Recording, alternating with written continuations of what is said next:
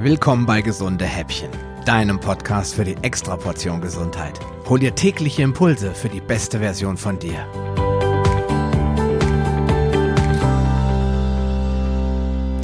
Eine ketogene Ernährung ist die mit Abstand natürlichste Form der menschlichen Ernährung und nicht, wie immer behauptet wird, ungesund und schädlich für unser Herz-Kreislauf-System. Vielleicht hast du ja auch schon gehört, dass eine ketogene Ernährung viel zu viel Fleisch und viel zu wenige essentielle Nährstoffe beinhaltet und dass man davon ja zwangsläufig krank werden müsse. Oft wird dann auf die Atkins-Diät hingewiesen und darauf, dass die Atkins-Jünger Unmengen von Fleisch, Wurst, Bacon und Eier verschlungen hätten und dass nie etwas Gesundes auf deren Teller zu finden gewesen sei. Dabei wird völlig außer Acht gelassen, dass die Atkins-Diät überhaupt gar keine ketogene Ernährung ist, sondern vielmehr eine Low-Carb-Ernährung, bei der uneingeschränkt Proteine konsumiert werden dürfen. Das führt zwangsläufig in eine Sackgasse, da recht schnell zu viele Proteine vorhanden sind, die nicht nur die Verdauung und die Entgiftungsorgane des Körpers belasten, sondern auch in großen Mengen in Glucose umgewandelt werden und anschließend dann auch in Fett. Ich selbst habe eine Zeit lang die neue Atkins-Diät getestet und mich immer wieder gefragt, welche pflanzlichen Nahrungsmittel ich denn jetzt überhaupt noch essen darf. Auch mit LCAF, also Low Carb High Fat, war ich nicht wirklich glücklich, denn als ich damit anfing, gab es in Deutschland noch wenige Gruppen und noch viel weniger Profis, die mir genau hätten erklären können, was ich guten Gewissens essen darf und was eben nicht. Und hier entstand auch der eigentliche Irrtum über die ketogene Ernährung und machte sie zu einer vermeintlich unsinnigen Ernährungsform, die man besser nicht weiter verfolgt. Ich kann dir mal kurz verraten, was eine ketogene Ernährung nicht ist. Erstens, sie ist nicht, sie ist nicht reich an tierischem Protein. Zweitens, sie ist keine Ernährung, bei der man alle Arten von Kohlenhydraten einschränken muss. Sie ist nicht nährstoffarm und sie ist vor allen Dingen nicht einseitig und langweilig. Und ganz, ganz wichtig für mich auf Platz 5, sie ist schon gar nicht ungesund. Was dabei ganz oft eben nicht beachtet wird, ist, dass auch Ballaststoffe zu der Gruppe der Kohlenhydrate zählen. Aber da sie unverdaulich sind, brauchen sie auch nicht zur Kohlenhydratbilanz hinzugerechnet werden und somit sind viele sehr nährstoffreiche Gemüsesorten, vor allem Salat und Kräuter und natürlich auch fermentierte Lebensmittel nahezu uneingeschränkt ketotauglich. Sie versorgen dich mit vielen Vitaminen, Mineralstoffen und Ballaststoffen und ähm, beeinflussen deinen Insulinspiegel aber so gut wie gar nicht, da sie eben keinen verwertbaren Zucker enthalten. Die sogenannten Netto-Kohlenhydrate sind also sehr niedrig und damit kannst du so viel davon essen, wie du magst.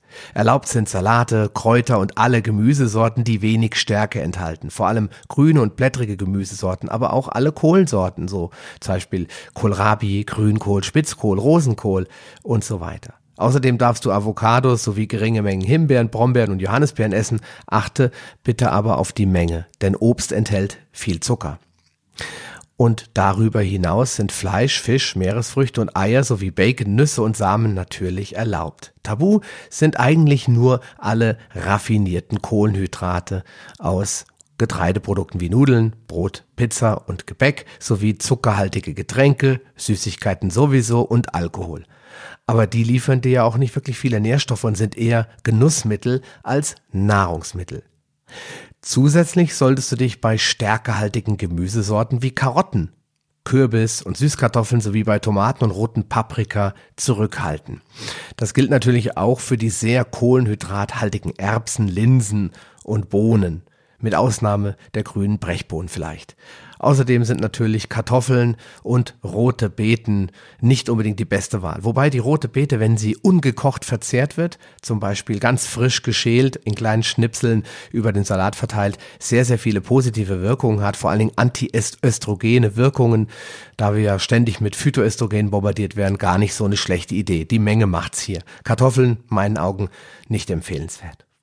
Obst enthält schon lange überhaupt gar keine nennenswerten Mengen mehr an Vitaminen, dafür aber umso mehr Zucker und sollte daher größtenteils weggelassen werden. Bedenke immer, dass du am Tag maximal 20 Gramm sogenannte Netto-Kohlenhydrate zu dir nehmen willst und dass du mit einem großen süßen Apfel diese Marke schon fast durchbrochen hast. Für den durchschnittlichen Kohlenhydrat-Junkie klingt das nach einer nicht zu bewältigenden Herausforderung Und so habe ich das früher auch gesehen. Aber ich kann dir versichern, es ist alles halb so wild, wie es sich anhört. Ja, im dritten und letzten Teil verrate ich dir deshalb auch, wie du nun ins Tun kommst und was du nach einer Umstellung erwarten kannst. Also bleib dran, wir hören uns dann morgen wieder. Bis dann, ciao. Eine kleine Information habe ich noch für dich. Dieser Podcast ist Teil einer wachsenden Community, die sich regelmäßig in der Paleo Lounge Facebook-Gruppe austauscht. Wenn du Lust hast, mit dabei zu sein oder noch eine Menge Fragen, auf die du keine Antwort weißt, dann schließ dich uns an. Wir freuen uns, dich in unserer Mitte begrüßen zu dürfen. Den Link zur Gruppe findest du in den Show Notes sowie alle anderen wichtigen Informationen und weiterführenden Links.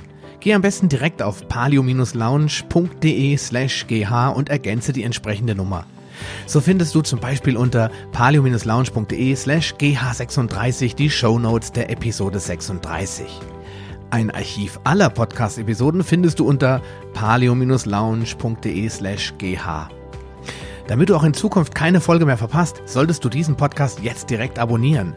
Du findest ihn bei iTunes, Stitcher Radio, TuneIn, Podcast.de, Spotify und in Zukunft in vielen weiteren Podcast-Verzeichnissen. Und nun wünsche ich dir ganz viel Erfolg auf deiner Reise zur besten Version von dir. Bleib gesund, dein Sascha Röhler.